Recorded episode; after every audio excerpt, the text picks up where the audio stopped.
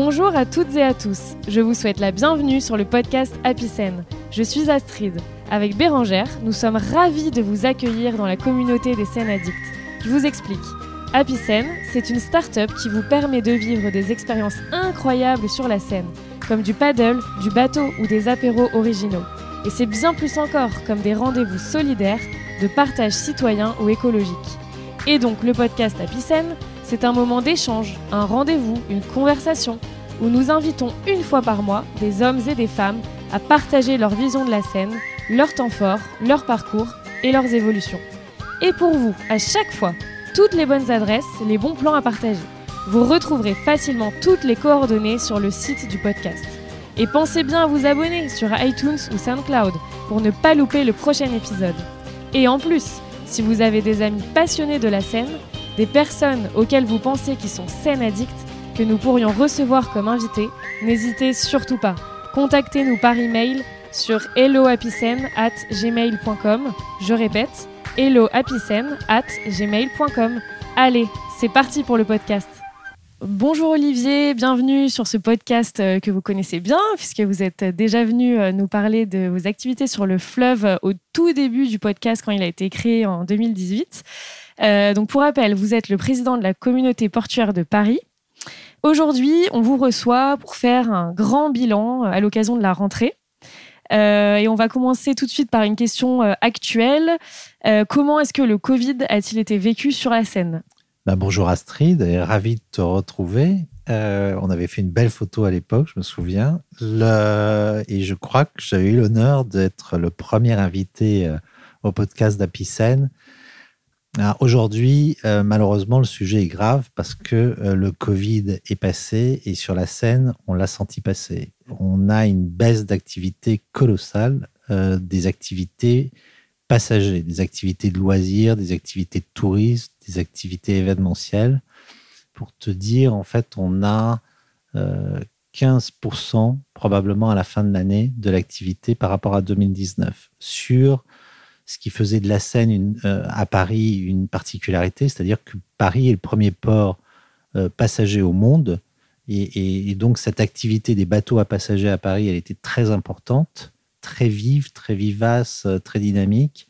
Et là, cette année, ça sera 15% de l'activité de 2019. Donc ça, c'est un impact colossal.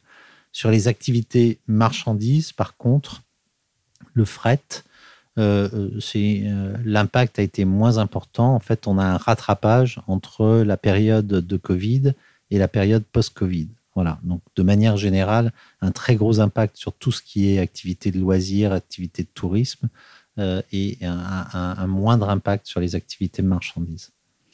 Euh, donc ça, c'est assez négatif forcément comme bilan, mais on voit que parfois les crises, ça permet aussi euh, de, bah, de, se réinventer.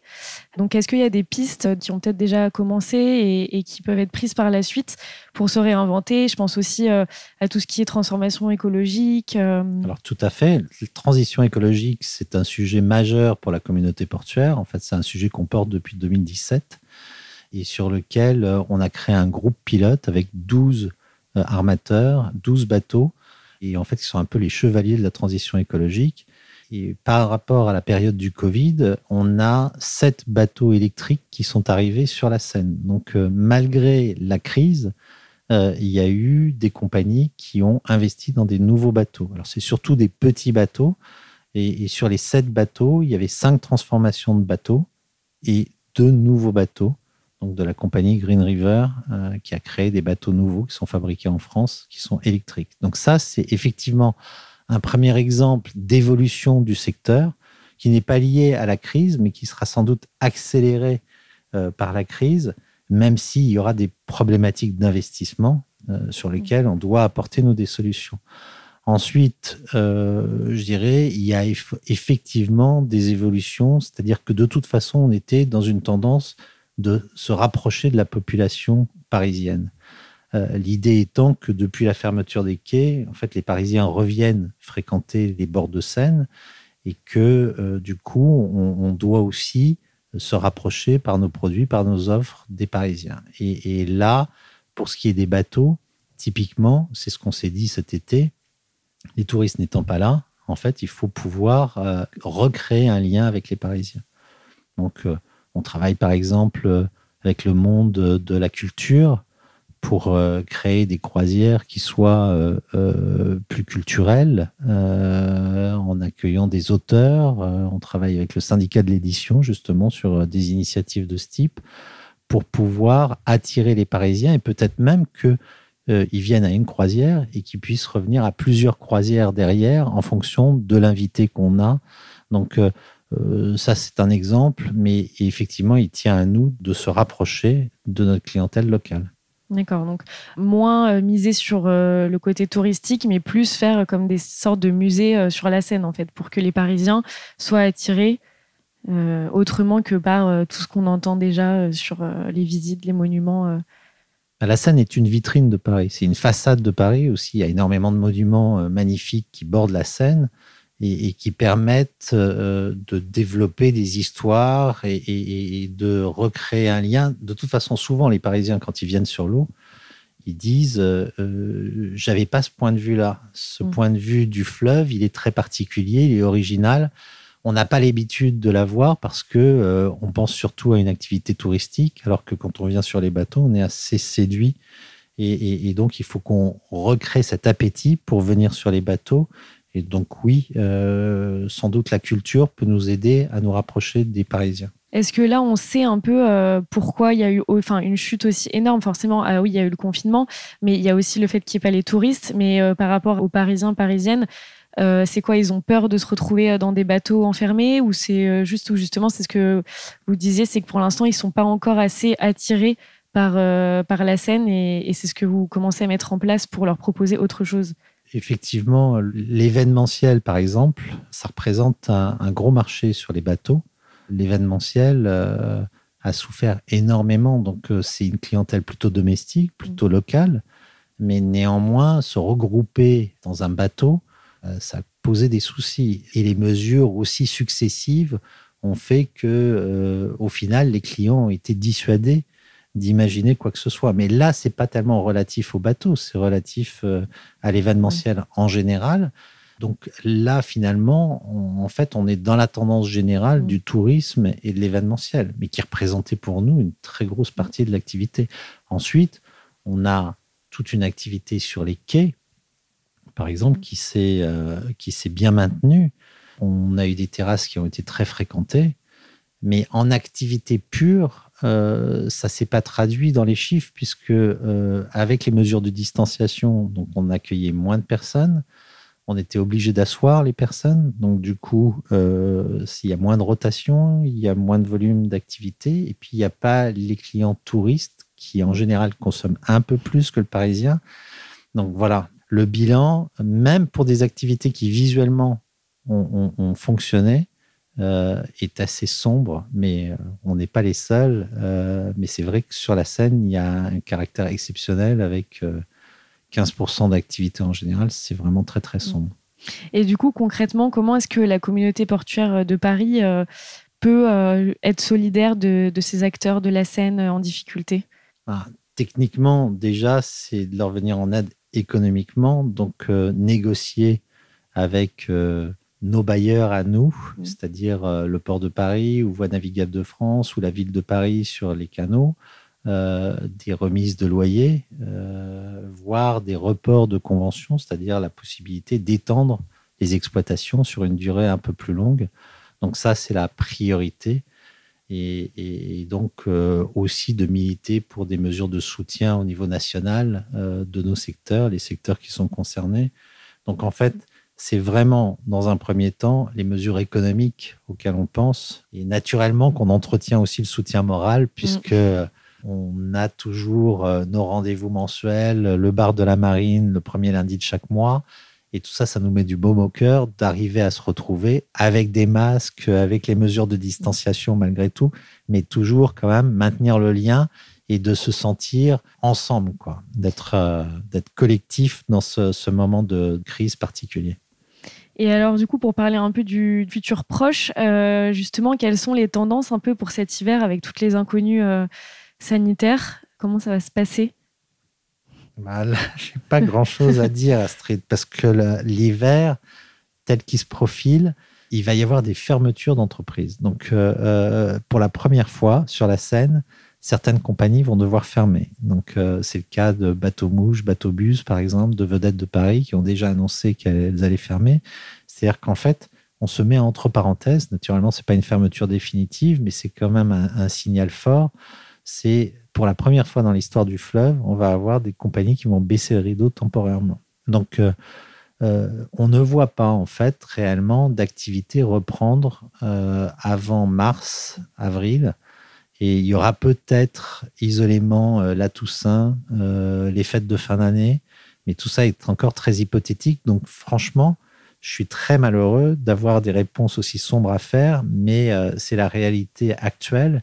Et donc, il n'y aura pas grand-chose cet hiver à imaginer. On avait imaginé des événementiels sur le quai, par exemple mais vu les mesures successives euh, euh, qui sont prises, en fait, euh, progressivement, on est dissuadé de faire à peu près tout ce qu'on avait imaginé de faire.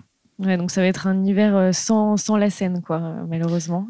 Ben, un hiver sans la Seine, on voit quand même que la Seine est au cœur maintenant de la vie des Parisiens, puisqu'en fait, on la fréquente énormément en promenade, on la fréquente énormément en vélo, tout ce qui est mobilité urbaine, c'est vraiment très fort sur les bords de Seine.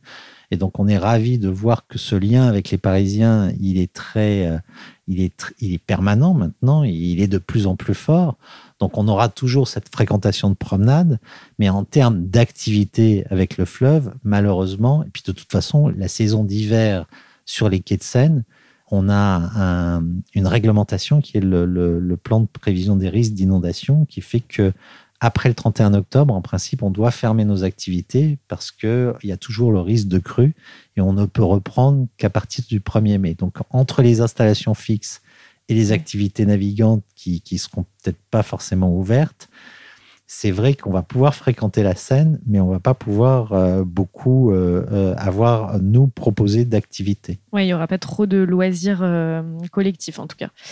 Et du coup, pour voir un petit peu plus long terme et essayer d'être positif, euh, quels sont les, temps forts, les grands projets de la Seine et des berges de Seine euh, bah, Pas forcément du coup pour les prochains mois, parce qu'on a bien compris que ça allait être compliqué, mais pour après? Alors, bon, il y a plein de sujets quand même très forts à venir sur la Seine. Donc, il y avait les Jeux Olympiques, parce que les Jeux Olympiques avaient mis la Seine au cœur du dossier ah qui a emporté la décision. Ensuite, il y a la fusion des ports, qui est un sujet dont on ne parle pas tellement, mais en fait qui est assez euh, historique, puisque euh, on va probablement avoir des annonces là-dessus sur la fusion Port du Havre, Port de Rouen, Port de Paris. Et donc, euh, le, principe que Napoléon avait vu, qui était de dire que le port de Paris serait, irait jusqu'à la Manche, ben, en fait, probablement dans les, semaines qui viennent, on va l'annoncer. Donc, il y aura un seul port qui ira de Paris euh, au Havre. Donc ça, c'est quand même important. Ensuite, euh, du point de vue institutionnel aussi, on voit qu'on a une adjointe à la Seine, Célia Bloel. Donc euh, la ville de Paris a désigné une adjointe. Il y a quelques collectivités aussi en dehors de Paris qui ont désigné comme ça des, personnalités politiques pour s'occuper du sujet du fleuve. Donc on, voit que le fleuve quand même a, une importance maintenant majeure et on s'en réjouit. Et euh, vous avez parlé justement des Jeux Olympiques. Rien n'est bouleversé à ce niveau-là. En même temps, c'est dans encore euh, presque quatre ans. Donc, euh, je suppose que pour l'instant, les plans n'ont pas changé. La scène continue à être justement au cœur du dispositif. Est-ce qu'il y a des projets concrets déjà Ou est-ce qu'il y a des choses qui ont été retardées dès maintenant? Bah, tout le monde attend Tokyo, là, donc savoir si Tokyo se maintient. Donc ça, c'est clair que c'est clé. Ensuite, euh, sur la scène, euh, il y a plein de choses positives, euh, puisque je disais la scène va être au cœur du projet olympique. On avait quand même deux soucis, nous, acteurs du fleuve, qui étaient donc l'île Saint-Denis, parce qu'en fait, le village olympique va enjamber la Seine. Et donc, du point de vue de la sûreté, en fait, on était obligé d'arrêter la navigation sur le bras principal autour de l'île Saint-Denis. Donc, heureusement, on va pouvoir la dériver sur le bras secondaire. Donc, on, ne nuira pas à la navigation sur la Seine. Ensuite, il y avait le pont d'Iéna, sur lequel euh, il y a plusieurs épreuves olympiques, autour duquel il y a plusieurs épreuves olympiques qui vont se dérouler. Donc, euh, la nage en eau libre, le triathlon, etc.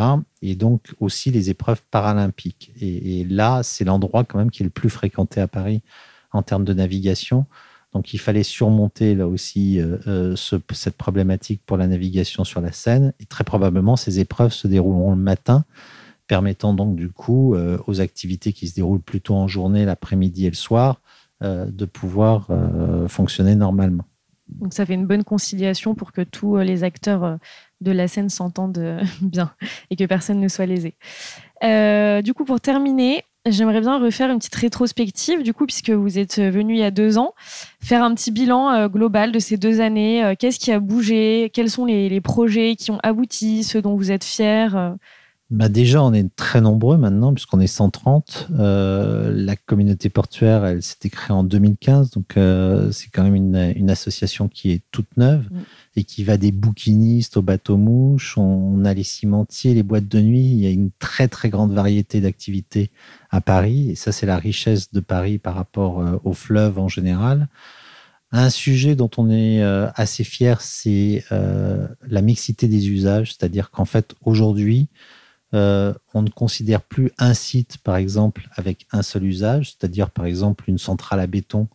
Euh, ben, c'est un site qui est dédié euh, à la production de béton. Non, c'est un site qui ferme à 16 heures et qui peut donc être réaffecté à des activités qui sont des activités de loisirs, de guinguettes, des activités culturelles. Donc, un site portuaire peut être aujourd'hui partagé euh, avec plusieurs activités. C'est la même chose pour les plans d'eau, c'est la même chose pour les bateaux aussi. Euh, naturellement, on est très fiers de tout le projet de la transition écologique parce que c'est un projet qui qu'on ne peut pas mener individuellement, qu'on est obligé de mener collectivement. Et là-dessus, euh, à Paris, on se distingue dans les villes en Europe. En fait, on est les seuls à avoir pris notre destin en main, c'est-à-dire c'est pas la réglementation qui nous impose quelque chose, euh, mais c'est nous qui collectivement avons pris ce sujet-là pour être au rendez-vous de l'histoire sur la transition écologique, puisque c'est important que le fleuve soit toujours considéré comme un mode de transport écologique. Tout à fait. Ben, on est ravis euh, quand même, euh, malgré euh, tous ces points sombres, qu'il y ait des petites choses positives sur la scène. un grand merci d'être venu à nouveau sur le podcast. pour ceux qui veulent en savoir plus du coup sur Olivier Jamais et la communauté portuaire de Paris, je vous invite à réécouter le podcast de 2018. où il y a tout en détail. et ben, je vous dis à très bientôt, j'espère, sur le podcast. Bonne journée. Merci Astrid. Hello à tous, à nouveau, quelques infos avant de nous quitter. Si vous souhaitez nous contacter, nous poser une question ou nous faire un feedback sur l'épisode, n'hésitez pas à nous envoyer un message sur helloapicen@gmail.com. Mille merci de nous avoir écoutés jusqu'ici. Si vous avez apprécié ce podcast, vous pouvez nous aider à le faire connaître en mettant un commentaire, des étoiles ou tout simplement en le partageant sur les réseaux sociaux. Je vous dis à très vite pour un nouvel épisode. À bientôt!